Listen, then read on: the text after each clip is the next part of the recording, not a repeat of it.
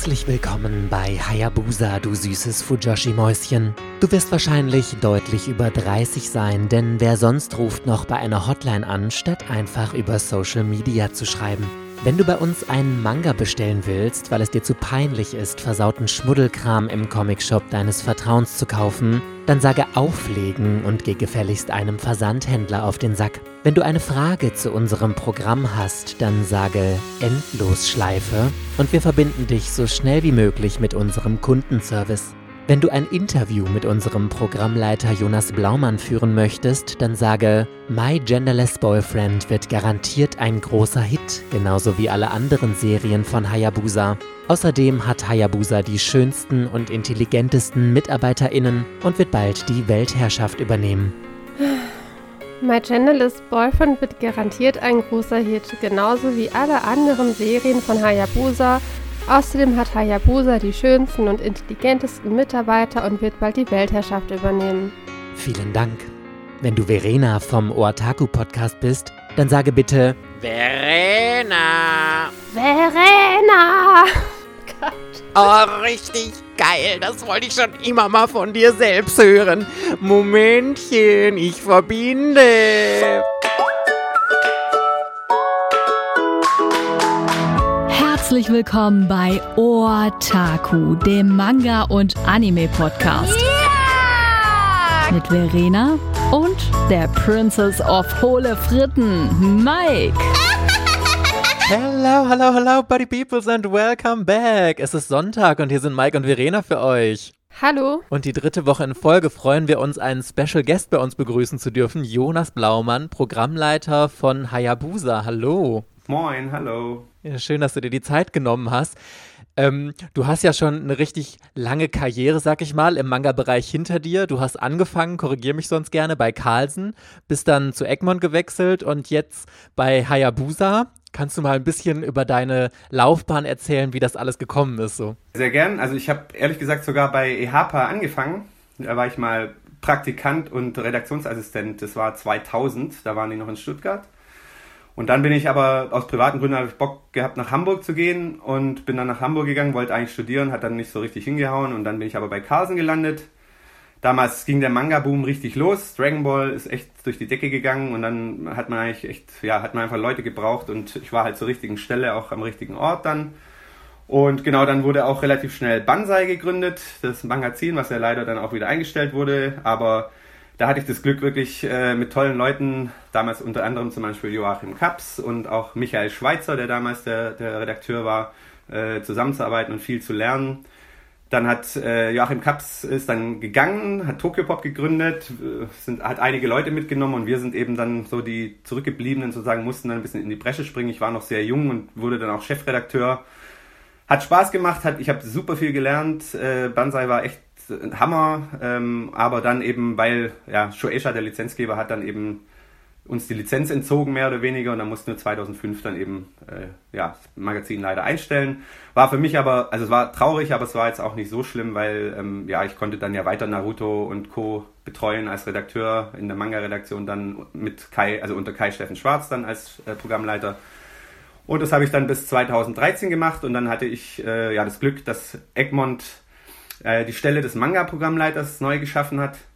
Und die haben sich eben auch noch ein bisschen an mich erinnert äh, aus dieser Zeit damals und äh, haben mich einfach mal gefragt, ob ich da Bock drauf habe. Und das war halt wirklich so die Zeit, ich war Mitte 30, habe eigentlich bei Carlsen äh, ja sehr viel erreicht gehabt. Äh, es war trotzdem toll, ich wollte nicht weg, aber es war halt eine Chance, ne? also mal was anderes nochmal zu machen auch. Und auch Köln war damals so, es war für mich äh, ja, eine sehr interessante Stadt und dann bin ich nach Köln gegangen, habe das dort drei Jahre gemacht und das war auch echt super. Ähm, hat viel Spaß gemacht, ein tolles Team.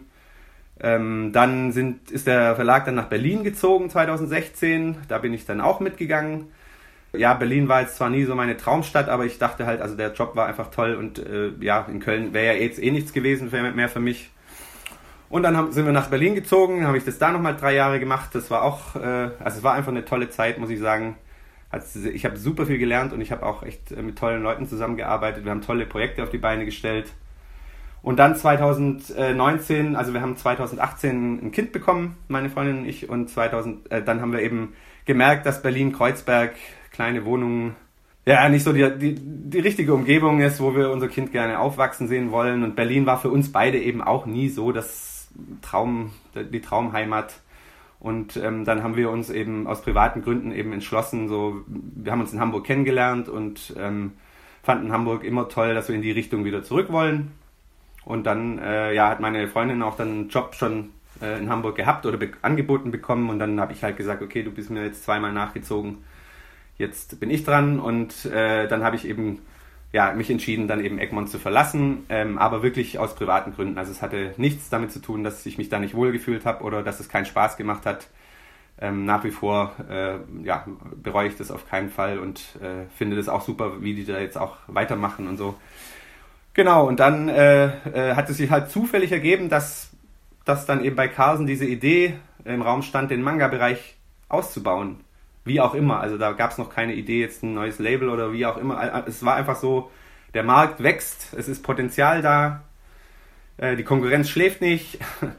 Und dann hat Carlsen eben äh, entschieden, die wollen da was machen. Dann haben, kamen wir da mal so ins Gespräch ähm, und ja, dann irgendwann war dann die Idee von Hayabusa geboren und es ging dann irgendwie los. Das war natürlich ein toller Zufall für mich, äh, dass ich dann eben auch in der Branche bleiben kann, äh, weiterhin das machen kann, was mir echt immer schon viel Spaß gemacht hat, meine ganzen Erfahrungen einbringen kann und eben auch wieder sozusagen äh, zu Carlsen zurück zurückzukehren, äh, weil ich ja da immer mich auch immer wohlgefühlt habe. Also hat eigentlich alles gepasst. Ich würde noch mal gerne, bevor wir auf Hayabusa kommen, äh, auf Egmont, weil also wir sind da auch immer sehr gerne bei Egmont zu kritisieren, vor allem wegen Nachdruckpolitik oder so. Und dann war ja eine Mutmaßung auch von uns, dass äh, du dich da nicht so wohl gefühlt hast im Verlag. Mich würde mal aus deiner persönlichen Sicht interessieren. Ähm, ob es auch Probleme bei Egmont gibt oder wie du so den Verlag da einschätzt. Naja, also ich sag mal, Probleme gibt's überall. Egmont hat sich sehr viel umstrukturiert in den letzten Jahren, also auch schon als ich da ankam. Also wie gesagt, so zum Beispiel der Umzug nach Berlin, dann der Verkauf von äh, Lüx damals an, an Bastei Lübbe oder auch äh, jetzt dann natürlich auch an Schneiderbuch, an Harper Collins und so. Es gab immer mal wieder Probleme, aber es jetzt, äh, und Egmont war vielleicht halt auch einer der Verlage, die jetzt, sagen wir mal, äh, weniger die Mega-Hits getroffen haben in den letzten Jahren. So die, diese ganz großen Bestseller-Themen waren bei Egmont dann halt irgendwie spärlicher gesät. Also jetzt außer mal Detektiv Conan oder Sailor Moon und dadurch hat man natürlich auch schwieriger oder hat man es schwieriger, bestimmte Sachen auch mischt zu kalkulieren, also Flops auszugleichen oder so ich kann nicht sagen, dass es da grundsätzliche Probleme gab. Ähm, es, es ist halt wie in, in allen größeren Firmen so, dass man auch nicht immer ganz genau weiß, was jetzt für strategische Entscheidungen getroffen werden oder sonst wie. Also ich kann immer nur sagen, der Manga-Bereich, der, der wurde immer gut unterstützt und wir hatten immer eigentlich recht freie Hand, auch äh, Sachen zu machen. Also natürlich muss man da hin und wieder, wenn es dann mal wirtschaftlich nicht ganz so gut läuft,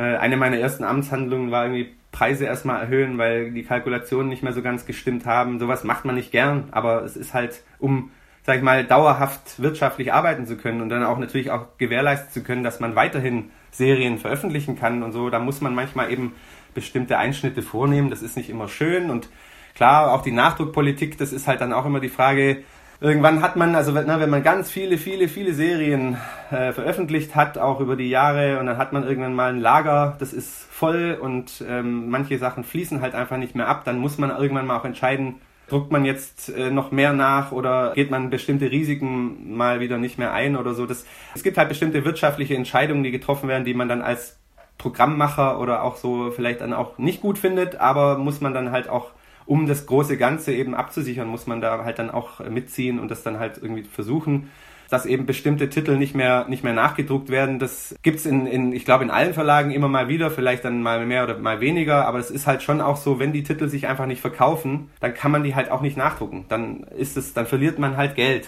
dann muss man halt irgendwie entscheiden, okay, man druckt dann halt eine Auflage und die wird dann verkauft und der Rest bleibt liegen und wenn man dann merkt, da fließt nichts ab, ja, dann kann man halt beim nächsten Band vielleicht halt, halt auch die nicht mehr nachdrucken oder bei einem alten Band, der dann ausläuft, weil halt irgendwie dann, wenn man dann denkt, ja, wir verkaufen noch 80 Stück, 80 Leute schreien danach und würden den sofort kaufen, klar, aber ich sag mal, unter einer höheren dreistelligen äh, Auflage kann man halt auch nicht nachdrucken. Ne? Also da gibt es natürlich jetzt Möglichkeiten durch Print on Demand, vielleicht Digitaldruck, das kommt ja auch immer mehr. Ich denke, da wird auch in Zukunft werden da mehr Lösungen auch für alle äh, Buchverlage auch möglich sein, aber da so weit ist man dann, dann halt doch nicht, weil Manga halt schon noch durch Bildanteil und auch bestimmte Farben und sonst was, also auf Covern und so weiter, ist halt, ist es dann schwierig mit dem Digitaldruck. Aber ich denke, da wird auch noch eine Lösung gefunden werden, aber es ist schon schwieriger, sag ich mal, wenn du, ähm, wenn du halt nicht so Naruto, One Piece und keine Ahnung was in der Hinterhand hast, die einfach einen finanziell so ein bisschen absichern, dann kannst du halt auch andere Sachen äh, auch lieferbar halten, die vielleicht Geld kosten. Ne? Und das kannst du halt aber nur machen, wenn du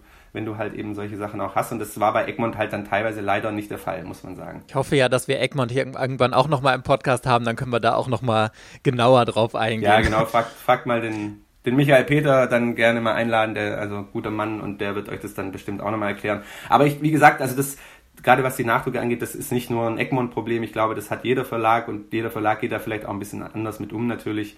Ähm, und ich kann das verstehen, also dass äh, viele, dass die Leser natürlich gerade die, die dann auch mal wieder was kaufen würden, ein bisschen später, dass die natürlich das blöd finden. Das äh, geht mir ja selber, würde mir das ja genauso gehen. Oder wenn ich was haben will, äh, nervt es mich auch, wenn es es nicht mehr gibt. Aber ja, also wie gesagt, da gibt es viele Gründe, die damit reinspielen. Man kann es halt manchmal einfach nicht lösen. Es ist halt gerade bei laufenden Reihen ärgerlich, finde ich immer. Ne? Da hast du vollkommen recht. Und das ist halt auch das Problem im Manga, sag ich mal. Also das eine ist das Schöne, dass man halt so viele lange Serien hat ne? und auch so viel Lesestoff.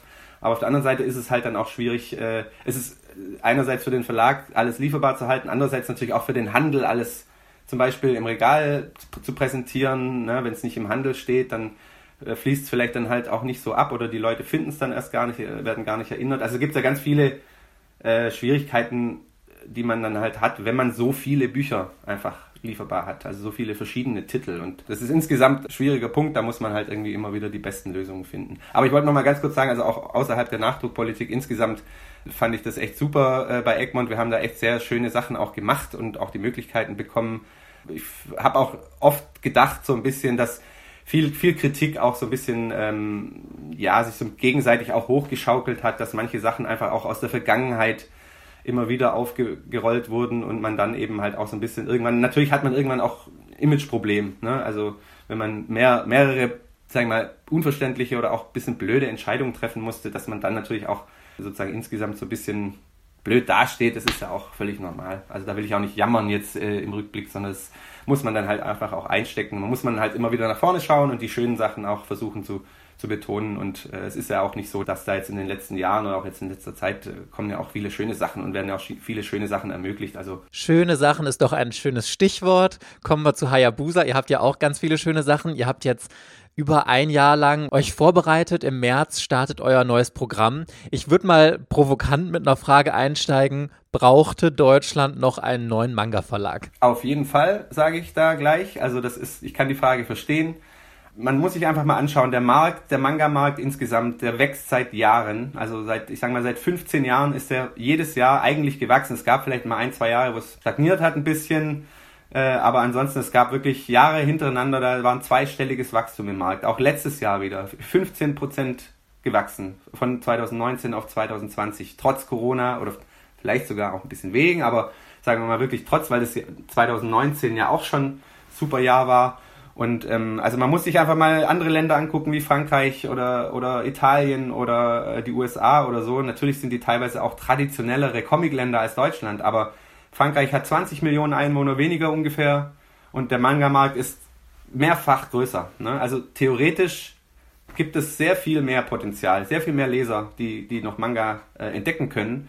Man sieht es jetzt ja auch zum Beispiel, gerade habt ihr letzte Woche auch drüber gesprochen, ähm, dieser, oder vorletzte Woche, wenn wir äh, mit Kai Steffen Schwarz, dieser, äh, dass Naruto massiv einfach immer noch abgeht ohne Ende. Und das sind ja hauptsächlich neue Leser, die das entdecken. Ne? Also es kann mir niemand erzählen, dass so viele Leute damals Naruto gelesen haben schon und jetzt wieder kaufen, sondern es sind neue Leser und das zeigt doch einfach, dass, dass da einfach noch sehr viele Möglichkeiten da sind, also sehr viele Leser noch, noch zu Manga gebracht werden können. Auf der anderen Seite hat man auch gesehen, es gab seit 2012 drei neue Manga-Verlage, ähm, also erst Kase, dann Manga Kalt, jetzt oder Ultraverse, die alle äh, erfolgreich am Markt sich etabliert haben und auch gezeigt haben, dass da einfach auch noch, ja, da ist einfach noch Spielraum für mehr. Klar kann man dann irgendwann sagen, vielleicht ist auch irgendwann mal die Grenze erreicht, aber also wir glauben ganz fest dran, dass das noch lange nicht der Fall ist. Ich glaube, das ist auch bei allen anderen Manga-Verlagen in Deutschland so. Und von dem her auf jeden Fall ganz klares Ja, äh, dass wir durchaus diesen, dieses neue Label auf jeden Fall noch brauchen. Jeder Verlag hat ja auch in Deutschland so eine eigene, so einen Schwerpunkt, sage ich jetzt mal. Carlsen hat die starken Shonen-Titel, Tokyo Pop hat sich sehr stark auf äh, Romans fokussiert. Bei Hayabusa Ihr sprecht ja schon die Leser und Leserinnen mit Fujoshis an. Also ist das schon euer Schwerpunkt auch zu sagen, wir machen Boys Love und äh, Romance-Titel vor allem oder wie seht ihr euch so selbst? Boys Love ist ein Schwerpunkt, kann ich gleich so mal sagen. Das ist, das, sag ich mal, auch das einfachste Genre, finde ich jetzt, um, wenn man von Genres spricht, weil weil es eben, sagen wir mal, sehr klar definiert ist. Ne? Alle anderen Genres wie Romance, da ist es manchmal schwierig. Äh, wir denken nicht in Genres, sondern wir denken in Zielgruppen, in Leserschaften. So, ne? Also für uns ist es egal, ob das jetzt in Japan als Fantasy bezeichnet wird und dann hier irgendwie als, als Dark Romance oder Gothic oder weiß nicht, ob irgendwas in Japan in, in einem Shonen-Magazin war und wir es dann trotzdem äh, als Romance deklarieren, weil wir glauben, dass es eher weibliche Leser anspricht oder Leserinnen anspricht, die äh, eben Liebesgeschichten haben wollen. Also das ist eher so, ne? Es, ist, es geht um Interessen, es geht einfach um das, was, was die, die, die Leute haben wollen, egal welches Geschlecht sie haben, egal welches Alter sie haben. Also natürlich Alter ist dann in bestimmten Bereichen dann doch wichtig, aber deswegen, wir denken eher so und deswegen haben wir gesagt, wie du schon richtig gerade angemerkt hast, dass Carlsen bisher eigentlich den, die Stärken, sagen wir mal, schon eher im, im schonen Action-Boys-Bereich hat, ganz klar. Ne? Also Carlsen macht alle, macht alle Arten von Manga und, und für alle Leser, aber der, der, der Fokus ist schon eher auf, auf diesem Bereich und die, die, die Stärken liegen da schon eher. Und dann war halt so die Idee, okay, was machen denn vielleicht die anderen, was macht die Konkurrenz noch, so, wo Carlsen vielleicht momentan noch nicht so stark den Fokus drauf hat oder halt eben vielleicht ja einfach ein bisschen, bisschen nachgelassen hat oder einfach ja aus anderen Gründen äh, einfach auch sagt, da wollten wir bisher auch nicht rein. Wir haben halt eben gesehen, dass, und das ist ein internationaler Trend aktuell, ähm, begonnen in Japan, aber auch schon in den anderen Ländern, die uns ein bisschen voraus sind, dass ältere Mädchen und junge Frauen eine Zielgruppe sind, die am stärksten wächst eigentlich, die, äh, sagen wir mal, mit die leidenschaftlichen Manga-Fans sind, die ihr Hobby auch wirklich leben, sagen wir mal, anders als jetzt der One Piece-Fan, hat den Anime gesehen, dann irgendwann und fand den Manga geil und liest den halt immer schon. Das ist eine andere Herangehensweise als jetzt vielleicht zum Beispiel gerade Boys Love-Leserinnen, die dann auch äh, wirklich alles lesen wollen, was so rauskommt oder die dann auch ein bisschen, vielleicht auch ein bisschen mehr Wert legen auf, auf schöne Ausstattung als auf günstigen Preis oder, also gibt es unterschiedliche Herangehensweisen, die zum Beispiel auch deutlich bereiter sind, auch äh, E-Manga zu lesen zum Beispiel. Ne? Also das muss man sagen, dass äh, die meisten E-Manga in Deutschland bisher oder auch international, die erfolgreich sind, sind halt schon eher für eine weibliche Leserschaft oder auch vor allem eine ältere weibliche Leserschaft. Deswegen da haben wir halt schon gesehen, da ist noch viel Potenzial des Bespielens. Zwar andere Verlage auch schon in Deutschland, aber halt noch nicht so fokusmäßig, wie wir das jetzt tun, gerade jetzt im Boys Bereich, aber auch in sagen wir mal, speziellere Liebesgeschichten, außergewöhnliche Liebesgeschichten, aber auch außergewöhnliche Stoffe, die jetzt, die man da jetzt auch nicht so richtig eingruppieren kann, wie jetzt zum Beispiel Peter Grill. Ne? Also das ist natürlich kein Titel für ältere weibliche Leserinnen. Das hätte ich mich äh, auch gefragt, ehrlich gesagt, wie der jetzt in euer Programm passt. Das eine sind, das sind die Schwerpunkte, das ist der Fokus, den wir legen, aber wir schränken uns nicht komplett ein. Wir wollen natürlich äh, Manga machen für alle und wenn wir einen Titel toll finden, wie jetzt zum Beispiel Peter Grill, der eben sonst mit den anderen vielleicht nicht so ganz ja, nicht, nicht so viel gemeinsam hat. Trotzdem ist es ein schräger Stoff, der einfach irgendwie was Besonderes hat, den es vielleicht auch nicht so unbedingt bisher schon so gab und deswegen fanden wir, dass das durchaus zu uns passt. Wir wollen auch ein bisschen frech sein, wir wollen auch ein bisschen schockieren an der einen oder anderen Stelle. Das sind so eher auch so unsere Herangehens unsere Herangehensweise da und von dem her finden wir, dass das auch durchaus passt und wir werden auch in Zukunft nicht nur auf die weiblichen Leser äh, gucken, sondern auch immer offen sein für, für andere Sachen, die uns gefallen, wo wir glauben, das passt einfach ein bisschen in, in das Hayabusa-Profil. Ich finde gerade das allererste Programm ist ja immer ein besonderer Schritt für einen Verlag weil das irgendwie im, in Erinnerung vor allem bleibt. Wie seid ihr daran gegangen, welche Titel ihr als allererstes jetzt veröffentlichen wollt? Also es war klar, dass wir sehr viel Boys Love einkaufen wollen und es gibt eben in Japan, anders als in vielen anderen Bereichen, gibt es sehr viele kleine Verlage, die Boys Love machen. Also Boys Love ist ja in Japan auch nicht Mainstream, sondern auch irgendwie noch eine Nische, auch wenn es natürlich deutlich auf einem höheren Niveau ist als bei uns. Aber da gibt es eben sehr, sehr viele kleinere Verlage, die auch und auch Autorinnen, die, vor allem natürlich Autorinnen, die insgesamt auch so ein bisschen offener sind, so, ne? Die sind nicht so diese, die sind nicht so die Megastars, die dann auch abgeschirmt werden müssen oder die dann äh, ihren Stab an Assistenten haben und dann auch vielleicht an der einen oder anderen Stelle auch mal ein bisschen abheben, sondern es sind, also das ist wirklich eine speziellere, äh, ähm, ja, speziellerer Bereich und da haben wir, haben es war es uns immer klar, dass wir da genug finden, weil es gibt super viel und in Deutschland wird nicht so viel gemacht, sodass man sich da dann auch unbedingt ins Gehege kommt. Sagen wir, der einfachere Part war da dann viel zu finden. Schwieriger wird es dann, wenn du natürlich auch ein bisschen Vielfalt suchst und musst natürlich irgendwann reinlesen und musst das alles dann auch bewerten. Aber da war mir jetzt persönlich von vornherein klar, ähm, dass das nicht so ein Problem wird. Andere Sachen waren dann schon schwieriger. Also ich hatte natürlich immer schon ein paar Titel im Kopf, auch schon aus den letzten Jahren, die man immer mal wieder gesehen hat, wie jetzt zum Beispiel dieser Teach Me How to Kill You, den habe ich vom ersten Band an beobachtet und fand den immer, also mich persönlich hat er immer angesprochen, äh, hat er dann aber auch nicht so richtig, bei Egmont zum Beispiel nicht so richtig den hatten wir mal auch drüber gesprochen, aber es war halt nie so, dass wir jetzt gesagt haben, den müssen wir jetzt unbedingt machen. Da hatte ich jetzt gedacht, warum fasse ich den nicht nochmal an und, oder, und, und dann besprechen wir den und so hat sich das dann auch relativ schnell ergeben. Ganz besonders froh bin ich halt, dass wir den My Genderless Boyfriend bekommen haben, weil das ist wirklich ein Titel, wie wir dann auch so ein bisschen gemerkt haben, der, als wir den gesehen hatten, alle begeistert waren, drüber gesprochen haben und dann auch so ein bisschen Austausch mit dem Lizenzgeber waren, ähm, haben wir gemerkt, das beschreibt unser Profil, so wie wir uns sehen, wie wir Hayabusa sehen, wirklich fast auf den Punkt erstmal so am Anfang. Und das war eine ganz tolle Chance und da haben wir dann auch äh, glücklicherweise haben wir den Zuschlag bekommen. Ich glaube, da war auch mindestens ein anderer Verlag noch dran, von dem her äh, bin ich da sehr froh. Ja, und ansonsten hat sich das dann auch ein bisschen ergeben. Natürlich habe hab ich am Anfang sehr viel alleine gestöbert und recherchiert und, und geguckt, als dann mein Team so ein bisschen aufgebaut war, ähm, da wisst ihr ja selber, wie es ist, dann macht es natürlich deutlich mehr Spaß, wenn man sich dann austauscht und andere Impulse nochmal kommen, auch andere Meinungen reinkommen. Und dann hat sich das eigentlich, ja, hat sich das dann eigentlich so das eins zum anderen ergeben. Und was ich auch noch sagen muss, also so diese, dieses, diese Themen wie jetzt zum Beispiel bei There's No Future in This Love, ne, also mit diesem Transgender oder, oder äh, ja, das ist vielleicht auch schon zu viel gesagt, aber halt ein, ein Thema, wo das halt schon ernster ist und auch ähm, zwar auch jetzt irgendwie mit Homosexualität zu tun hat, aber nicht jetzt kein Boys Love ist, sondern wirklich eine realistische Geschichte, mit der man sich auch auseinandersetzt und das auch ein schwierigeres Thema ist. Da hat sich auch so ein bisschen rauskristallisiert, dass wir in die Richtung auch ein bisschen mehr machen wollen. Und dann war halt auch My Genderless Boyfriend ist ja auch das, also das Thema einfach, wie sehe ich mich selbst, äh, wie sehen die anderen mich, wie muss ich mich in, in die Gesellschaft irgendwie einfügen, muss ich das überhaupt, ist es wichtig, wie ich, ne, keine Ahnung, bin ich jetzt Mann oder Frau oder will ich jetzt irgendwie mich anziehen wie ein Mann oder wie eine Frau, das ist alles so Punkte, die, das ist so spannend, einfach da diese Offenheit zu sehen und auch wie jetzt, wie viele tolle Stoffe es in Japan dazu auch gibt, ne? also wenn man sich dann damit mal beschäftigt, das macht wirklich Spaß und da finde find ich auch, äh, haben wir glaube ich jetzt auch so ein bisschen noch so eine Linie gefunden, die bisher auch in Deutschland noch nicht so wirklich, also nur vereinzelt bisher glaube ich äh, in Manga stattgefunden hat und da wollen wir auch noch ein bisschen mehr machen. Und so hat sich das Profil dann ergeben und dann sucht man natürlich auch ein bisschen nach Titeln, dann fragt man vielleicht auch mal die Lizenzgeber so, äh, was habt ihr denn da anzubieten? Oder äh, klar, wir stöbern auch in japanischen, auf japanischen Internetseiten ein bisschen rum. Also ich kann selber kein Japanisch, aber äh, dann äh, zumindest Cordelia, meine Redakteurin, die kann das sehr gut. Äh, wie gesagt, die war ja Übersetzerin und hat einen japanischen Mann, hat lange in Japan gelebt. Also da, das hilft sehr viel. Und dann, äh, genau, da so haben wir uns dann so ein bisschen eingerichtet und dann, ja, hat sich das so ein bisschen ergeben, das äh, Programm. Und wir, also wir finden gerade das erste Programm wirklich toll, also eine tolle Mischung.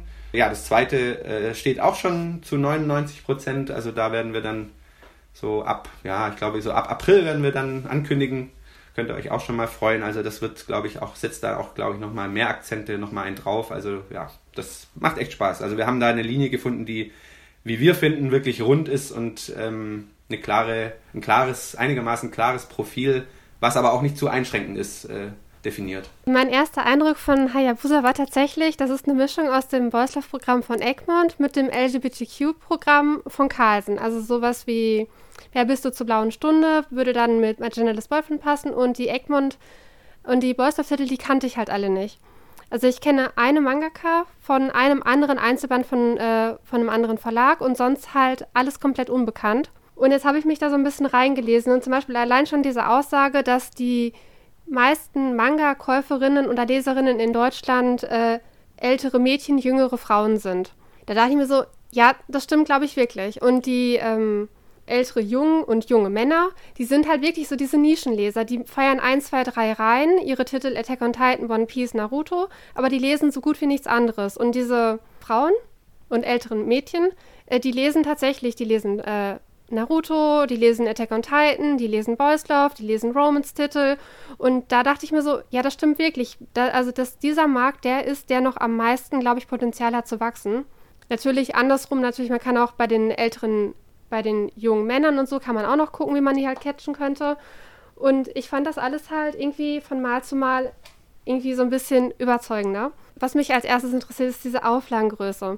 Äh, es ist ja so, jeder neue Titel hat ja bei euch so einen Catcher. Also Peter Grill hat den Einführungspreis für 5 Euro für die ersten zwei Monate. Alle anderen Titel haben in Band 1 und wenn es halt Einzelbände sind, natürlich dann generell dieser Band, haben einen extra mit dieser Karte, SNS-Karte oder eine Postkarte. Und jetzt bin ich schon so, tatsächlich interessiert mich fast alles momentan. Das und das, was, wo ich so denke, es ist aber im Startprogramm, das würde ich wahrscheinlich auch gerne kaufen. Jetzt, äh, was mich am wenigsten tatsächlich interessiert hat, war jetzt dein Liebling, ähm, Teach Me How to Kill You. Das war der, der mich erst am wenigsten interessiert hat, ist aber mit dem Startprogramm. Äh, jetzt würde mich interessieren, wie hoch ist die Auflagengröße? Wie lange habe ich Zeit, diese erste Auflage mit diesem Extra zu bekommen? Hat man da Zeit, äh, sich noch andere Reviews anzuhören? muss man schon wirklich am 23. März in den Läden stehen und sagen, Herr mit den Manga, äh, weil ich bin halt dann wieder der Typ, ich würde mich tatsächlich mega ärgern. Und das Krasse ist halt, ich glaube, so funktionieren sehr viele Leserinnen dass sie so viel Wert darauf legen, wenn man diese Reihe halt mag, dass man dann auch bitte schön das Extra und sowas halt haben möchte. Und ihr nutzt das ja so ein bisschen sehr stark aus. Gebe ich dir recht. Also natürlich ist es mit Absicht so gemacht. Wir wollten natürlich im Anfang sehr attraktiv sein und dann äh, ist natürlich so eine, so irgendeine Beilage ähm, auch eine schöne Beilage, aber jetzt auch nichts Übertriebenes, natürlich ein guter Weg. Also gerade die SNS-Cards, da haben wir, glaube ich, wirklich einen Nerv getroffen, so auch die, das Feedback, was wir gerade bekommen. Und kann ich gerade dazu sagen, wir haben gerade heute aus der Druckerei die Belege zu den Karten bekommen. Die sehen so super aus, also da bin ich äh, begeistert. Die Auflagengrößen kann ich jetzt einzeln, selbst wenn ich dürfte, könnte ich sie gar nicht nennen, weil, weil die natürlich auch so ein bisschen unterschiedliche, äh, ja, je nach Vertriebseinschätzungen und so weiter, da wird, die stehen ja auch teilweise noch gar nicht, also für den April, die sind natürlich schon fest ich kann dir das nicht wirklich sagen, wie lange man da Zeit hat. Wir wollen natürlich, dass die Leute auch schnell zugreifen, so dass wir dann auch so ein bisschen eine Einschätzung haben, ne? wie, wie können wir die Folgebände planen oder wie können wir insgesamt weitermachen, gebe ich auch offen zu. Das ist natürlich auch ein bisschen, dass wir wollen, dass die Leute halt auch schnell zugreifen, wenn sie diese Extras haben wollen. Wie lange man da Zeit hat, also das muss man einfach wirklich beobachten. Bei einzelnen Titeln kann es sein, dass die ja auch im Oktober noch liegen. Man kauft ja nicht nur wegen den Extras, sondern die Titel müssen auch so stark sein und das, wenn jetzt mal ein Titel überraschenderweise richtig abgeht, den wir jetzt vielleicht gar nicht so stark einschätzen. Und wir haben da halt jetzt vielleicht ein bisschen weniger gedruckt als von anderen, den wir viel stärker eingeschätzt haben. Kann es sein, dass dann auch mal natürlich, dass die auch schnell weg sind. Aber was wir ja auch machen wollen, ist, dass wir sehr direkt und vielfältig und offen auch kommunizieren mit, mit unseren Lesern. Momentan alles noch über Instagram. Wir werden aber auch hoffentlich bald, wenn unser Twitter-Account wieder entsperrt ist, dann auch über Twitter weiter, weiter oder loslegen, dass wir dann auch recht, rechtzeitig auch zum Beispiel auch Bescheid geben, wenn sowas sich anbahnt. Also sollte nach vier Wochen ein Titel schon sozusagen äh, in, zur Neige gehen, dann würden wir da auf jeden Fall schnell auch nochmal Bescheid geben und sagen, hey, also wer jetzt noch zuschlagen will, äh, dann müsste das jetzt tun, weil sonst äh, ist es dann durch. Und es ist klar, ähm, ich kann das verstehen, aber wir machen es ja auch gerade für die, die das unbedingt haben wollen, die müssen dann halt einfach sch schnell zuschlagen und es ist natürlich auch so ein bisschen, ja klar, wir wollen natürlich auch gegenüber der Konkurrenz, also wenn jemand dann sich entscheiden muss, ne, welchen Band kaufe ich mir jetzt, dann sollte ich mir vielleicht lieber den kaufen, wo ein Extra in der Erstauflage ist, wenn ich sicher gehen will, dass ich dieses Extra bekomme. Also das ist eine, natürlich eine Marketingmaßnahme, aber wir finden, also wir werden nie irgendwie einfach nur Sachen beilegen wegen diesem Effekt. Das ist jetzt im Startprogramm natürlich wichtig. Wir müssen ja erstmal auf dem Markt auch ankommen und, und, und, und Aufmerksamkeit generieren und so. Wenn wir jetzt nur die Erstauflagen verkaufen mit den Extras, dann verdienen wir auch nicht viel Geld oder vielleicht sogar teilweise auch gar keins. Also das ist wirklich auch eine Investition natürlich am Anfang, um, um uns bekannt zu machen, um das Label auch ein bisschen attraktiv zu machen und ähm, dann eben halt auch ja zu zeigen, okay, wenn ihr beim nächsten Mal äh, das haben wollt, müsst ihr vielleicht dann auch ein bisschen früher zugreifen, dann können wir besser planen dann, und dann ist es auch äh, wirtschaftlich sicher und dann können wir auch in Zukunft garantieren, dass wir schöne Sachen machen. Aber ich kann, also wir werden im äh, Folgeprogramm die SNS-Cards weitermachen, das ist schon klar, also es wird weiterhin SNS-Cards geben, aber es wird nicht mehr bei jedem Titel irgendwas äh, beigelegt, das kann ich jetzt auch schon mal sagen. Das ist jetzt im ersten Programm, war jetzt schon ein bisschen die Besonderheit. Also wenn nämlich die Worslove-Auswahl herausragend gut ist, dann werde ich da tatsächlich sehr traurig sein, dass äh, nicht mehr jeder Band äh, oder jede Reihe dieses Extra halt kriegt. Ich habe das bei Magenta das Boyfriend gesehen und ich fand das schon sehr, sehr, sehr schick. Und bei Magenta des Boyfriend sind ja noch zwei Postkarten dabei. Das ist ja so die Luxus, das Schlagschiff, glaube ich, heißt es so? Genau, unser Schwerpunkt, unser Leuchtturm, ja. Hm. Mit der größten Marketingkampagne und ähm, Sayonara Red Barrel habe ich tatsächlich verbotenerweise jetzt mal online reingeguckt. Ich habe erst gedacht so, aha, also vom Cover her dachte ich nur, ist nicht so meins. Und dann habe ich halt tatsächlich gelesen und es ist so gut. Also Sayonara Red Rebel kann ich auch hundertprozentig empfehlen. Ich weiß ja nicht, wie es ausgeht. Ich habe Angst, wie es ausgeht tatsächlich. Und es gibt drei Wände. Ich freue mich da jetzt mittlerweile. Das ist jetzt mein, neuer, mein neues Highlight, auf das ich mich freue, weil es halt echt schön gezeichnet ist. Werden die eingeschweißt, die Manga, wenn die alle Extras haben, oder kommen die alle uneingeschweißt in den Handel? Genau, also die werden äh, eingeschweißt sein, wenn ein Extra dabei ist, aber also das müssen wir einfach machen, um zu garantieren, dass sie nicht rausfallen oder dass sie nicht auch im Laden dann auch geklaut werden. Das hat man halt auch schon öfter haben wir auch viel drüber diskutiert, gerade in den ersten Bänden. Ne? Also wenn man natürlich wäre es schön, wenn man reinlesen, mehr auch im, in der Buchhandlung reinlesen könnte. Da muss man aber sagen, ein findiger Buchhändler, der reißt mal ein Exemplar auf ne, und legt es hin. Da können die Leser dort reinlesen und dann können sie sich dann das Eingeschweißte dann eben kaufen. Also so, da muss man dann vielleicht auch den Buchhändler fragen, ob, ob man das aufmachen darf, weil das, das ist ja auch eine, eine Verkaufsplattform für den Buchhändler.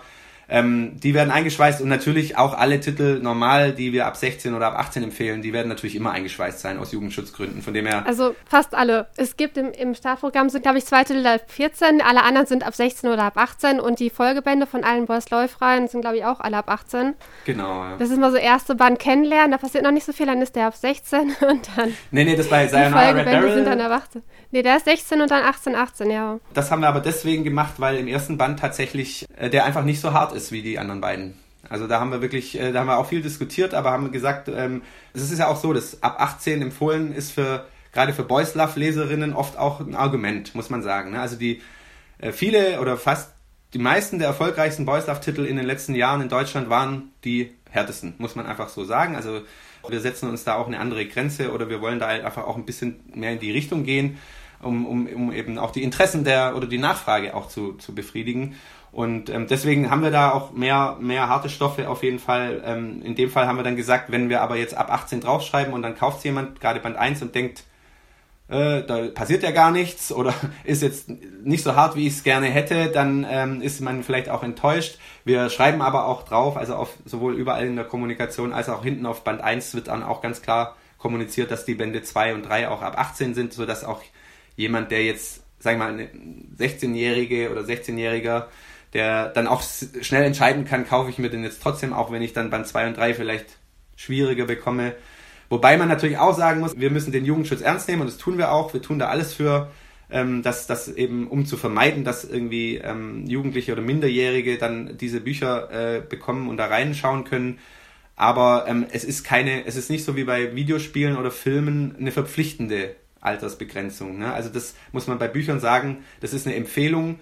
Wenn jetzt äh, eine 17-Jährige zum Beispiel, äh, keine Ahnung, das irgendwie mit ihrer Buchhändlerin oder auch mit ihrer Erziehungsberechtigten oder sonst wie auch bespricht und die, die da nichts dagegen haben, dürfen die das natürlich auch lesen und kaufen. Also das ist dann immer die Sache der, der, äh, ja, der weiteren Erziehungsberechtigten sozusagen.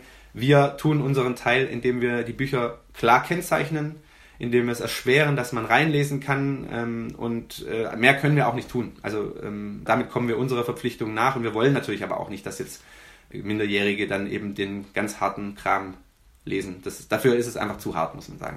Das heißt aber, ihr wollt auch wirklich äh, im Vergleich zu Carlsen jetzt auch härteren Stoff dann in Zukunft auch bringen, weil Carlsen hat ja irgendwie nochmal ein anderes Limit, so was das angeht und bringt eher so zartere Sachen, wo es jetzt nicht so explizit zur Sache geht. Da wollt ihr schon dieses, äh, dieses Bedürfnis befriedigen, sage ich jetzt mal. Auf jeden Fall. Man muss sagen, bei Carlsen gibt es auch Vereinzeltitel, also bei Coyote zum Beispiel, ne, das ist auch da geht es ja auch ordentlich zur Sache und auch früher schon, also ich meine, es gab auch, als zu meiner Zeit damals noch, gab es schon Titel, die, die waren richtig hart, ne? Also das ist nicht so, dass Carlsen sowas nie gemacht hätte, aber natürlich in einem kleineren Rahmen und auch dann eher auch teilweise auch ein bisschen versteckter oder halt einfach mal zwischenrein. Wir, genau, also wir, wir wollen das auf jeden Fall machen. Das ist für uns ein, äh, ein Bereich, den wir bespielen wollen. Ähm, wir haben natürlich, äh, also auch weil du mal, weil du jetzt auch so dieses Bedürfnis und so, das ist, äh, das, wir nehmen das auch total ernst. Es ist einfach wirklich so, dass diese Nachfrage besteht und das ist äh, auch eben nach härterer Erotik, muss man einfach sagen. Das ist aber in unseren Augen was anderes als zum Beispiel irgendwie, ja, einfach ein harter Hentai, der, der irgendwie die übliche pornografische Ecke ist, wo, wo irgendwie die Frauen einfach Lustobjekte sind und die Männer sich dann halt aufgeilen. Das ist ja bei Boys Love was ganz anderes. Das sind Geschichten von Frauen für Frauen gezeichnet und, und gemacht. Äh, also es gibt natürlich auch die Fudanji, es gibt auch Jungs, die das gern lesen, das, ähm, die wollen wir auch nicht vergessen. Aber natürlich, sagen wir mal, zum Großteil sind es Frauen, die das lesen wollen. Das ist einfach wirklich ein ernstzunehmendes Bedürfnis. Ist, es gibt eine, die Nachfrage, das sind Leserinnen, die, die wollen gerne sowas lesen, die finden sowas toll. Und man muss auch sagen, klar gibt es vereinzelt Titel, die sind eher flach, da geht es halt geht's nur um das eine und äh, befriedigt vielleicht niedere Triebe in Anführungszeichen, aber es gibt da auch trotzdem der harten und expliziten Darstellungen wirklich ganz tolle Geschichten, äh, auch wirklich rührende Liebesgeschichten, die dann irgendwie auch da mitspielen. Ich bin absolut kein Boys Love Leser. Ich bin nicht die Zielgruppe und werde es auch nie privat lesen, aber also ich beschäftige mich damit schon seit vielen, vielen Jahren und ich finde, das, das so, sind so tolle Sachen dabei und da wollen wir eben also auch so eine Vielfalt mittlerweile ähm, die wollen wir eben abbilden und äh, dazu gehört aber halt auch da die Schmerzgrenze eben nach oben zu setzen, ganz klar. Was ich vielleicht auch noch kurz betonen muss, wir haben natürlich auch eine Grenze, die wir ziehen und die ist sehr klar. Zum Beispiel machen wir nichts, wo äh, sexuelle Gewalt oder Unterdrückung oder Missbrauch verherrlicht wird. Ihr hättet Killing Stalking also auch nicht gebracht. Killing Stalking äh, hätte ich, glaube ich, auch nicht gemacht, genau. Oder aber auch sowas wie also Darstellung von sexuelle Darstellung von Minderjährigen, was dann eben auch strafrechtliche Konsequenzen hätte oder also bestimmte Grenzen, die haben wir uns auch auferlegt, die werden wir auch nicht überschreiten, ganz klar. Aber wenn es irgendwie mal, ja, wenn in einem Titel mal jemand vergewaltigt wird und das wird nicht viel zu ausführlich dargestellt, es ist aber Teil der Geschichte und es wird auch entsprechend eingebettet, dann gehört es dazu. Ne? Also das ist es, es, es, gibt eben Geschichten, wo sowas passiert und wie dann damit umgegangen wird und, und so weiter. Das sind so Sachen, die passieren und die klammern wir auch nicht aus. Da nochmal zu, die, ich glaube, in Japan sind ja die expliziten Szenen immer zensiert mit so, keine Ahnung, weißen Strichen und sowas. Ist das auch wieder dann so nach Deutschland hin übernommen? Also wir fragen immer an, ob wir unzensierte Daten bekommen. Man muss auch sagen, die Zensur, ich weiß nicht, kennt ihr ja wahrscheinlich oder habt ihr schon mal angeguckt, die ist, das ist ja heuchlerisch. Also das sind ja teilweise mit Bleistift, also so wirklich eine weiße Linie drüber, aber man sieht trotzdem alles. Sieht einfach scheiße aus. Es zerstört die ganze, die ganze Kunst dahinter und man erkennt trotzdem alles. Also es ist einfach nur peinlich. Genau, und das hat wahrscheinlich einfach irgendwelche rechtlichen Gründe, ne? also dass man irgendwas tun muss, damit man eben bestimmte Vorgaben erfüllt. Ähm, das gibt es in Deutschland nicht, äh, so eine Vorgabe. Ähm, wir versuchen das, also wenn's, wenn der Lizenzgeber bereit ist, uns die Daten unzensiert zur Verfügung zu stellen, beziehungsweise wenn er sie überhaupt hat, also wir hatten auf jeden Fall schon zwei Zusagen, sichere Zusagen, wo wir unzensierte Daten kriegen. Ähm, bei allen anderen ist es noch so ein bisschen offen, da müssen wir es erst nochmal prüfen. Aber manchmal ist es ja auch so, dass man dann, wir kriegen ja auch InDesign-Daten oft, also nicht immer, aber wenn wir offene InDesign-Daten bekommen, dann kann man auch manchmal einfach Ebenen selber äh, rausnehmen.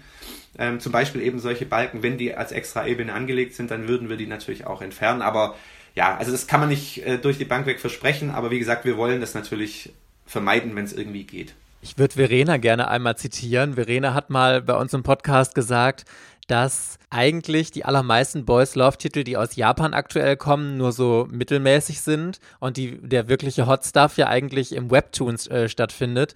Inwieweit ist Hayabusa da interessiert, auch Webtoons zu bringen und im Boys Love Bereich da auch was auszubauen? Da muss ich zuerst mal sagen, also das ist natürlich äh, auch Geschmackssache, würde ich sagen, was jetzt wirklich Qualität hat oder was jetzt, äh, wo die guten Sachen sind oder ob jetzt in Deutschland gute Sachen oder nicht so gute Sachen veröffentlicht wurden. Also ich bin der Meinung, ähm, das Entscheidende im Endeffekt, entscheidend ist die Leser äh, oder die, der Großteil der Leser, die die Bücher kaufen, ob was gut ist oder nicht.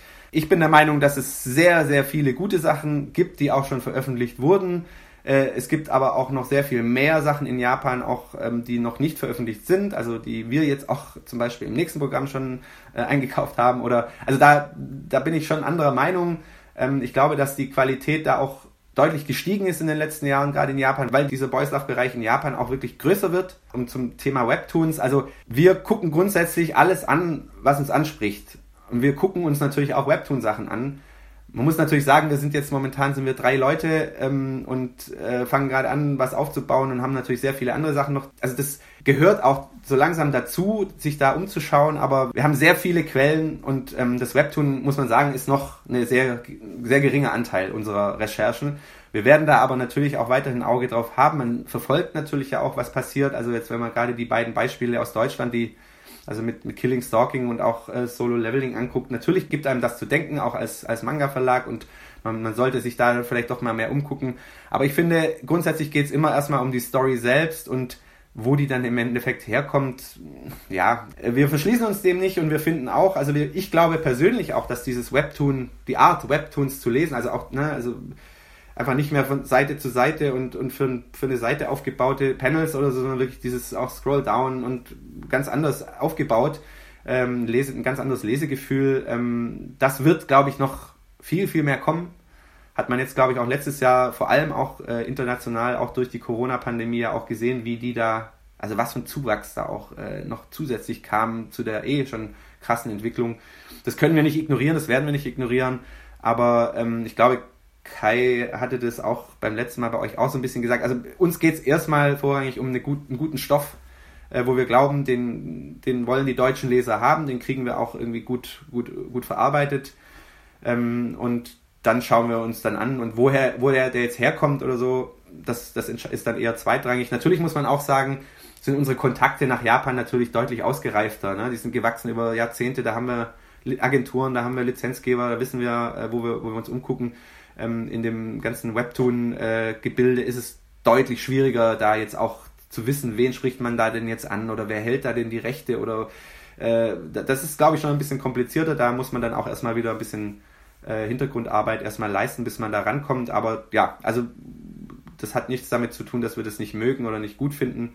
Äh, wir werden da auf jeden Fall ein Auge drauf haben und dann auch Stoffe machen, wenn die, wenn die sich eignen, man muss ja manchmal sagen, so, ne, also es ist schwierig, finde ich, so auch dieses Webtoon, also die Seite oder die, die, die, die, die Bilder äh, so aufzubereiten, dass sie dann in Buchform auch gut aussehen. Also ich bin zum Beispiel so, gerade bei Killing Stalking, finde ich, manchmal sieht das nicht so glücklich aus, wie dann, also, ne, also es ist, ein, ist dann schön, dass es in Farbe ist und sonst wie, aber es ist jetzt halt dann nicht für die Seite gemacht, so richtig, das Layout, ne, und dann, oder die Komposition. Und da muss man sich, ja, also ist dann halt auch die Frage, ähm, da geht es dann wirklich um die Geschichte, da geht es um, um das Ganze und ähm, das muss eben stimmen und wenn das stimmt, dann wird sich auch, dann werden sich auch Leser finden und dann werden die das auch schön finden und auch die, die Bücher kaufen. Ähm, aber ja, also wie gesagt, wir, wir haben da ein Auge drauf, wir werden da gucken, dass wir da auch nicht äh, nichts verpassen oder so. Aber ähm, wir haben auch genug Stoffe, die aus Japan noch äh, in der Pipeline sind. Ich würde gerne noch mal einen Schritt äh, zurückgehen. Mich würde allgemein interessieren, wie man es als neuer Verlag macht, in Japan Kontakte aufzubauen. Ich meine, du oder auch dadurch, dass Hayabusa, ich muss, ich muss mir das umgewöhnen, ich sage mal Hayabusa, aber es heißt Hayabusa, ne? Äh, also sie, man spricht sie alle, alle Silben wohl gleich betont. Also ich sage es manchmal auch ein bisschen falsch, aber man kann's, du kannst es sprechen, wie du willst. Das, okay, du weißt ja, was gemeint ist. ist. Genau. Ähm, mich würde interessieren, ihr hattet jetzt Clark Carlson als Background, ihr habt selbst viel Erfahrung in der Manga-Szene.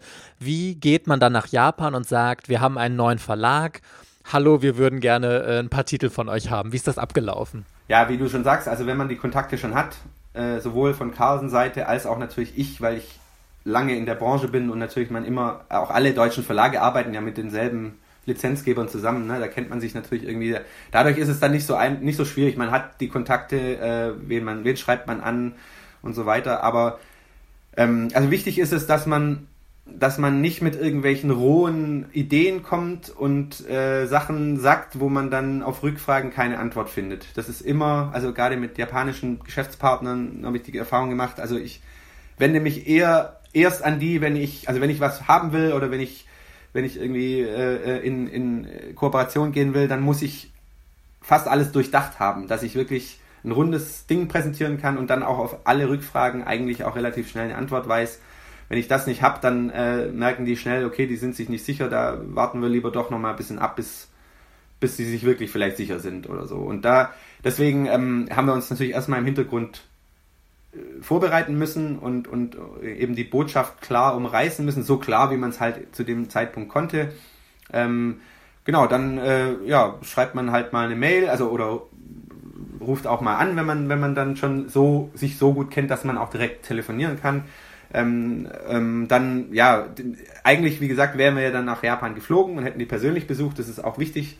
Oder die wären auch gekommen, also Frankfurt sind sie ja auch immer da oder auch Manchmal gibt es, gibt auch andere Messen wie die Japan Expo in Paris oder so, wo die meisten auch da sind, wo man sich dann auch in Europa treffen kann. Das hätten wir auf jeden Fall gemacht, haben, konnten wir jetzt leider nicht, mussten es dann eben halt digital machen, aber das ging dann auch und ja, und dann haben wir halt so ein bisschen erklärt und eine Präsentation aufgebaut, ähm, bisschen, äh, ja, bisschen getrommelt und äh, ja, und dann kam halt so das Feedback und wie gesagt, also es kann auch sein, ne, wenn du jetzt einmal äh, was machen willst, was es schon zehnmal gibt, äh, wo die dann selber sagen, ja, wieso sollen wir jetzt noch, noch einen Partner in Deutschland, brauchen wir den jetzt oder äh, der das gleiche macht wie alle anderen oder wenn du halt äh, nicht so richtig die Botschaft rüberbringst oder wenn, ja, vielleicht wenn du auch so das Vertrauen nicht genießt, so, dass sie dir halt auch glauben, was du erzählst, dann kann das dann, glaube ich, auch schwieriger werden.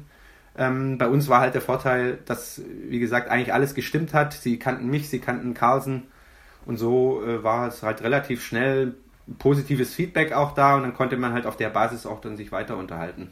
Kannst du auch mal sagen, wie das Feedback so aus der Community war? Ich meine, es ist ja noch relativ frisch draußen. Ich glaube, ihr habt zwischen den Tagen äh, Hayabusa damals angekündigt, also jetzt vor ein paar Wochen.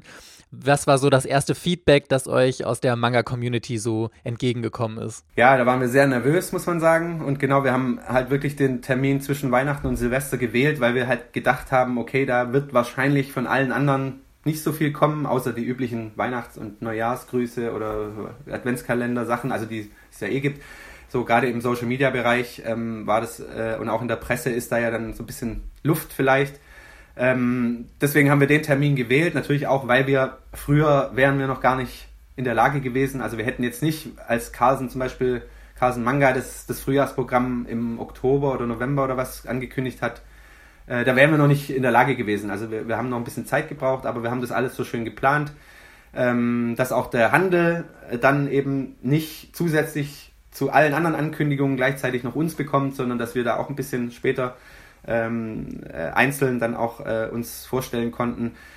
Ja, und dann, also wir haben, ich glaube am 1. Dezember haben wir schon die ersten so drei, also ersten, zweiten, dritten, so drei kryptische Nachrichten rausgehauen. Da wurde auch sehr viel spekuliert. Dann haben wir ab dem 20. haben wir so, äh, so einen Countdown eingeläutet mit so Bildausschnitten und unseren Buchstaben von unserem, von unserem Namen, da wo wir, wo wir ehrlich gesagt selber gedacht haben, da kommt doch, also wir haben die Bildausschnitte so gewählt, da kommt vielleicht bei dem einen oder bei dem anderen okay, aber die wurden ja alle sofort, ich glaube eine Stunde später wussten alle schon, was es ist und dass wir, welche Lizenz wir da eingekauft haben. Das hat auch Spaß gemacht, das so ein bisschen zu beobachten, die Spekulationen. Ähm, genau, und dann am 29. haben wir dann halt äh, alles, alles angekündigt. Und wir waren echt nervös, also wie kommt das an? Und endlich nach, nach fast einem Jahr Arbeit, endlich können wir auch drüber reden, können wir äh, dann denen das auch erzählen, für die wir das machen. Und das war wirklich überwältigend. Also ich habe, ich glaube, also klar, es gibt immer vereinzelte Leute, die, denen, denen es nicht gefällt oder, oder die halt irgendwas zu meckern haben, aber ich sag mal so, positiv habe ich, glaube ich, im Manga-Bereich noch nie irgendwas empfunden ähm, wie die Resonanz war. Selbst die Leute, die, die gesagt haben, mach nee, für mich ist da nichts dabei, aber ich freue mich für alle anderen. Also ne, es war wirklich toll. Also wirklich super, ähm, muss ich sagen. Und ähm, eben auch, also das sind unsere Leser sind ja das, das Wichtigste. Ähm, unsere zukünftigen Leser sind für uns das Wichtigste, also dass, dass es dort positiv angenommen wird. Aber auch eben vom Handel, von Handelsseite haben wir bisher nur positives Feedback bekommen auch auf die Frage, die du am Anfang gestellt hast, so braucht es jetzt noch ein zusätzliches Label? Also ich glaube, unsere Botschaft kam auch im Buchhandel äh, gut an. Die verstehen auch, warum wir das machen und äh, ja, und wie ich auch gerade gesagt habe, also auch von den Lizenzgebern. Also alle drei Bausteine, die wir, die wir so brauchen für unsere Arbeit, haben das sehr positiv aufgenommen und von dem her sind wir rundum zufrieden. Man muss natürlich sagen, im Endeffekt entscheidet dann auch der, äh, entscheiden die Verkäufe. Also wenn wir es kann noch so toll alles sein, äh, wenn wir jetzt nicht irgendwie irgendwann die entsprechenden Verkaufszahlen erreichen, dann, äh, dann hat es halt nicht funktioniert. Aber ich bin da eigentlich hundertprozentig überzeugt, dass das dann auch noch wird, dann ab Ende März. Was ist eigentlich der aktuelle Stand gerade bei euch? Also du hast das nächste Programm, das ist wahrscheinlich schon fertig oder so gut wie fertig. Wie, wo plant ihr gerade, was plant ihr gerade und kannst du vielleicht zumindest so einen kleinen Ausblick schon mal geben, also ohne Namen vielleicht zu nennen, äh, was uns im nächsten Programm so erwarten wird. Unser Herbstprogramm, also von Oktober bis März äh, im nächsten Winter, ist ja, ich glaube eigentlich schon durch. Also wir warten noch auf die Bestätigung von zwei Folgebänden, ob die jetzt noch rechtzeitig kommen oder nicht, aber ansonsten es steht eigentlich alles. Wir arbeiten jetzt gerade daran, ähm, die Vorschau vorzubereiten, also die Händlervorschau vorzubereiten. Das heißt, wir machen Cover, äh, ähm, schreiben Texte, ähm, beziehungsweise mussten das diese Woche abgeben, also äh, sind jetzt gerade so, so mehr oder weniger durch und ähm, beschäftigen uns dann aber auch parallel schon mit dem nächsten Programm auch schon, da haben wir auch schon einige äh, Lizenzen sicher und andere auf dem Zettel.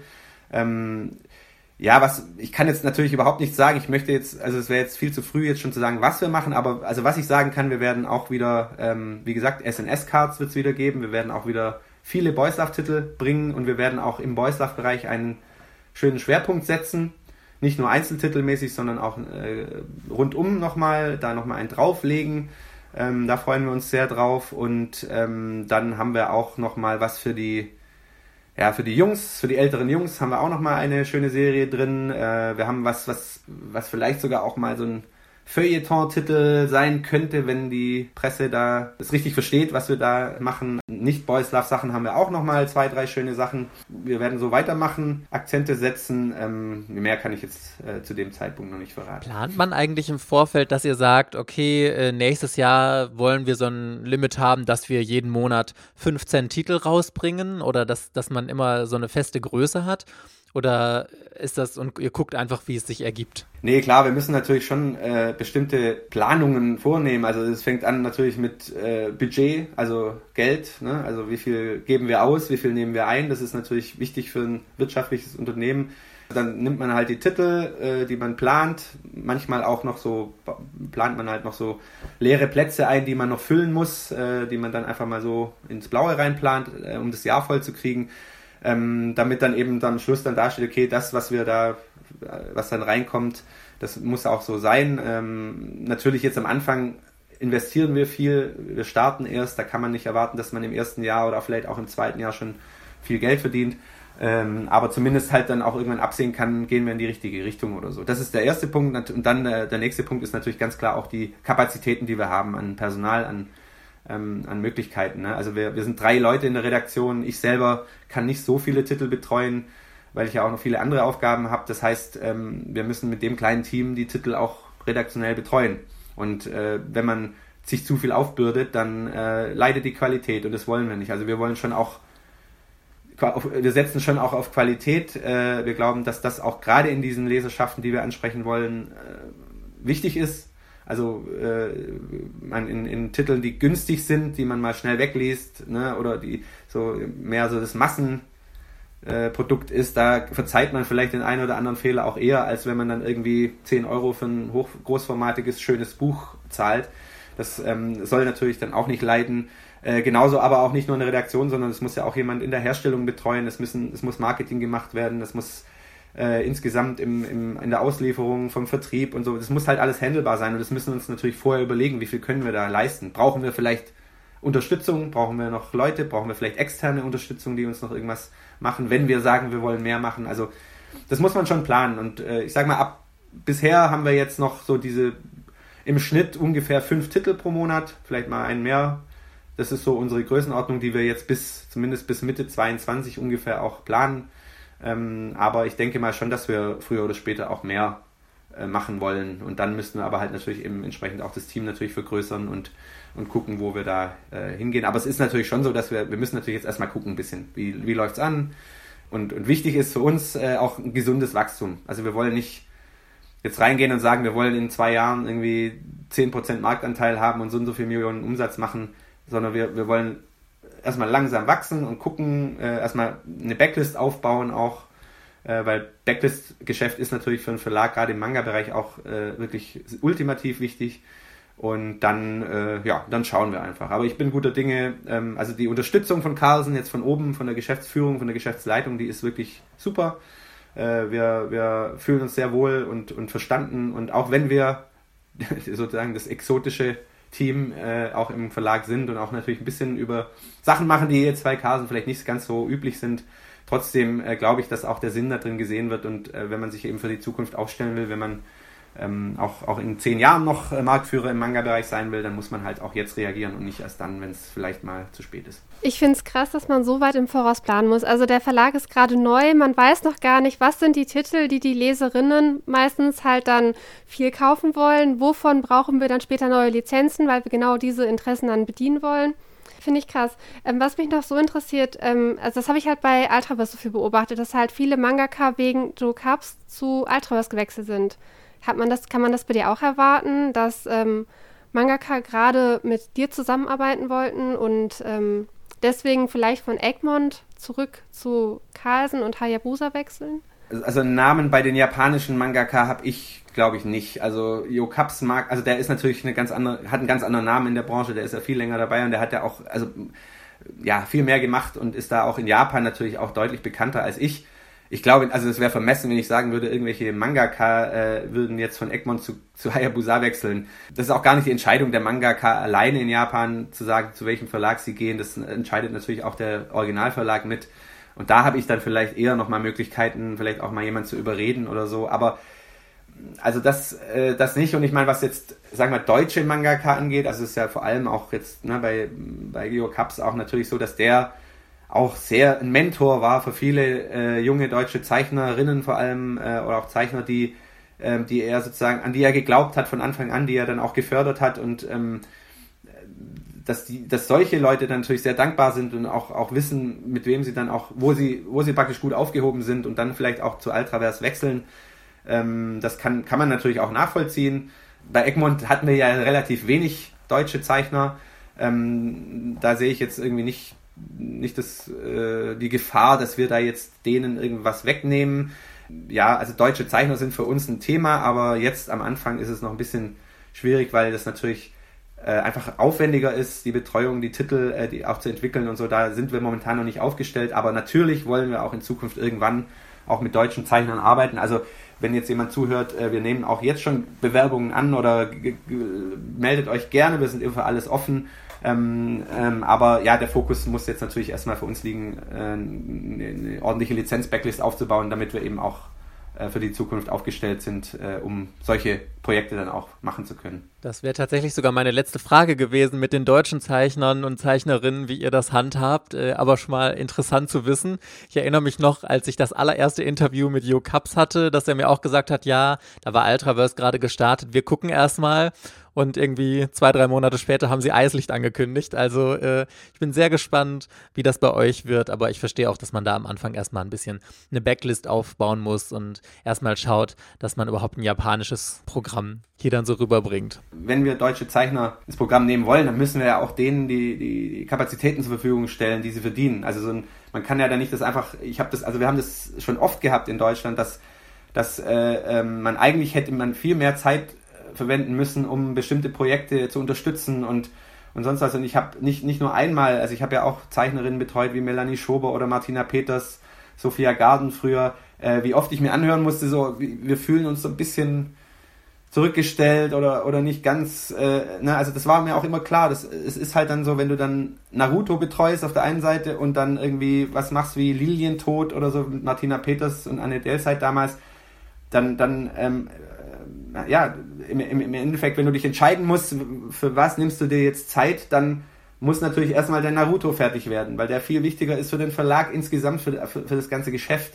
Und wenn du dich dann zerreißen musst oder dann einfach äh, die Zeit nicht hast, sich da, dich dann richtig um die anderen Sachen zu kümmern, wobei ich jetzt nicht sagen will, dass es damals, dass ich mich nicht ordentlich gekümmert habe oder so, aber im Rahmen der Möglichkeiten. Aber das wäre für mich jetzt heutzutage nach den Erfahrungen, die ich gesammelt habe über die Jahre, auf jeden Fall solange wir nicht so aufgestellt sind, dass wir so ein Projekt auch ordentlich begleiten können, würden wir es auch lieber erstmal nicht machen, weil sonst dann würden wir äh, auch dem Projekt und der, der, der Künstlerin oder dem Künstler auch nichts Gutes dabei tun. Und deswegen, ähm, wenn wir soweit sind, dann, dann machen wir das gerne und jetzt drüber sprechen und so kann man auf jeden Fall schon mal, vielleicht kann man ja auch schon Vorarbeit leisten und mal Ideen austauschen. Aber sag mal, ein richtiges Projekt zu starten, das, das wird noch dauern auf jeden Fall. Ich finde das immer ganz interessant zu hören, weil ähm, Jo Kaps hatte das zum Beispiel auch gesagt oder auch im äh, Gespräch mit Tokyo Pop hatten wir das, dass deutsche Zeichner ja, wie du sagst, ein ganz anderer Aufwand sind und dass man die ganz anders betreuen muss. Und Jo Kaps hatte auch gesagt, er möchte eigentlich am liebsten jemanden haben, der nur deutsche Zeichner betreut und gar nichts anderes und der sich da wirklich, weil die Redakteure dann ja auch mit auf die Story Einfluss haben und sonst was und das ja eine ganz andere Arbeit dann ist.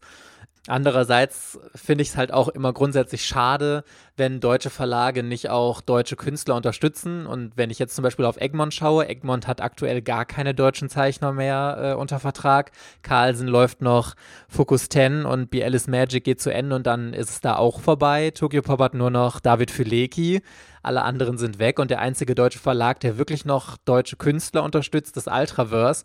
Und deswegen habe ich immer so ein bisschen die Hoffnung, wenn neue Verlage wie ihr jetzt kommt, oder dass die anderen Verlage sich da auch noch ein bisschen erbarmen, einfach mehr deutsche Zeichner äh, zu unterstützen, auch wenn ich weiß, dass die Reihen einfach viel aufwendiger in der Betreuung sind und wahrscheinlich nicht oder oft nicht so große Absatzzahlen haben wie jetzt vielleicht japanische Titel. Leider. Das stimmt, das ist auch ein Punkt. Ähm, ja, also ich, wie gesagt, wir wollen das gerne und ich, ich sehe da auch gerade auch in diesem Bereich, äh, weil es ja die meisten deutschen Mangaka sind ja weiblich und auch äh, sozusagen auch genau so diese Zielgruppe Leserschaft, die wir eben auch ein bisschen ansprechen wollen. Deswegen glaube ich, dass da durchaus auch Möglichkeiten sind. Also auch mit äh, einige der erfolgreichsten deutschen Eigenproduktionen waren ja auch aus dem Boys Love Bereich zum Beispiel. Da kann ich mir schon einiges vorstellen für die Zukunft.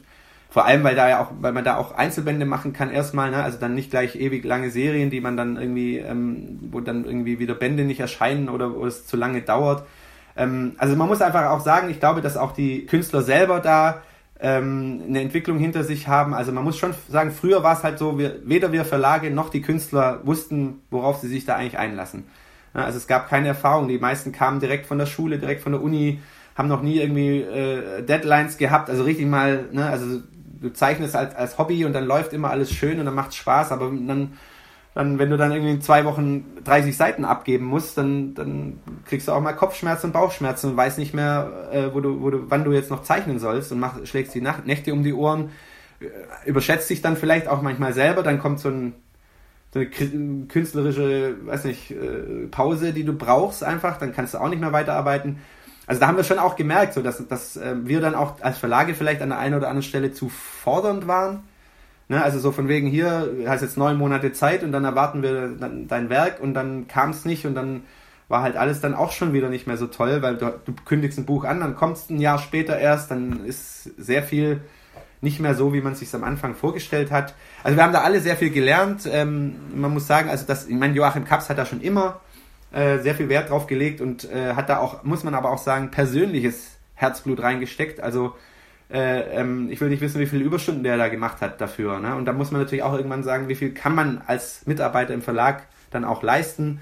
Ähm, ähm, und dazu kommt halt auch, dass leider die Bezahlung in Deutschland für die Künstler, die ist halt leider nicht, nicht so hoch möglich aufgrund von kalkulatorischen Sachen, äh, Dingen, äh, wie jetzt in Japan, wo man dann halt davon leben kann, wenn man erfolgreich ist. Selbst die erfolgreichsten Comiczeichner und Manga-Zeichner in Deutschland müssen andere Sachen machen. Die können nicht davon leben. Ne? So viele Manga können die gar nicht zeichnen, äh, um davon leben zu können. So und es gibt vereinzelt Fälle, wo das wirklich klappt, wenn die dann auch mal ins Ausland lizenziert werden, mal in den USA oder Frankreich, da kriegst du auch nochmal äh, andere Stückzahlen hin, also auch nochmal Lizenzgebühren rein und Honorare. Aber das ist halt auch ein Grund, warum, warum das alles schwierig ist. Und da ähm, Hut ab davor, wenn man da wirklich in, rein investiert. Also ich finde das auch toll, was Ultraverse da macht, oder auch was Tokyo Bob gemacht hat, aber auch was Carlsen und auch Egmont in den einzelnen kleineren Projekten gemacht haben. Ähm, also das ist wirklich, wirklich toll, wenn man sowas macht und man muss, ja, das ist, ist es wirklich Investitionen, Förderung in die Zukunft. Man muss dann glauben, dass es irgendwann auch anders wird und ich, ich glaube da persönlich auch dran, dass es äh, äh, möglich ist, auch einheimische Künstler und ein, Werke von einem einheimischen Künstlern auch erfolgreich am Markt zu platzieren äh, wenn, wenn alles stimmt, wenn die Qualität stimmt, wenn äh, die Story stimmt und wenn, wenn auch die Vermarktung und auch der Zeitpunkt stimmt. So. Ja, das stimmt. Lieber Jonas, vielen, vielen Dank, dass du dir die Zeit genommen hast. Dann freuen wir uns auf den Start an Verenas Geburtstag. Kommen ja die ersten Hayabusa-Mangas. Man muss es ja jetzt noch mal sagen. fünfmal erzählt, ja. freuen wir uns besonders. Ja, das äh, haben, wir, haben wir natürlich irgendwie auch vielleicht mit Absicht so gelegt. Nee, Quatsch, also Absolut, also. das zelebrieren wir zusammen. okay, vielen, vielen Dank nochmal für deine Zeit und alle anderen hören wir dann nächste Woche Donnerstag und Sonntag, Verena, endlich mal wieder äh, eine Folge nur mit uns uns beiden. Jetzt hatten wir so viele Folgen mit Gästen. Aber natürlich äh, laden wir auch noch die anderen Verlage ein und dann hoffen wir, dass wir euch beim nächsten Mal wieder hören und Jonas dich dann vielleicht in einem Jahr oder so, wenn du uns erzählen kannst, wie der Start von Hayabusa dann komplett abgelaufen ist. Auf jeden Fall sehr gerne. Immer wieder. Alles klar, bis dann, ihr Lieben. Tschüss. Ciao. Tschüss.